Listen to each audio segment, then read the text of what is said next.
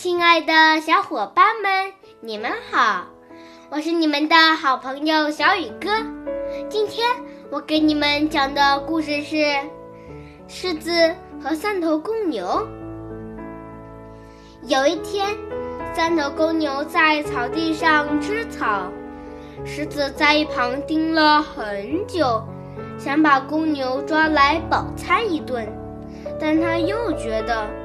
三头公牛只要在一块儿，自己不是他们的对手，因此狮子假惺惺的、不怀好意的进行暗中挑拨，引起三头公牛之间的互相嫉妒和怀疑。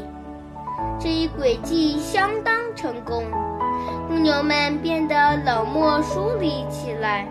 最终互不搭理，一个个独自吃草。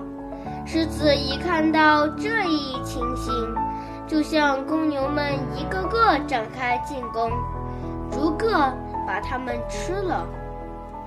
朋友间的不和就是敌人进攻的机会，所以我们在与朋友相处时，一定要团结，互相包容。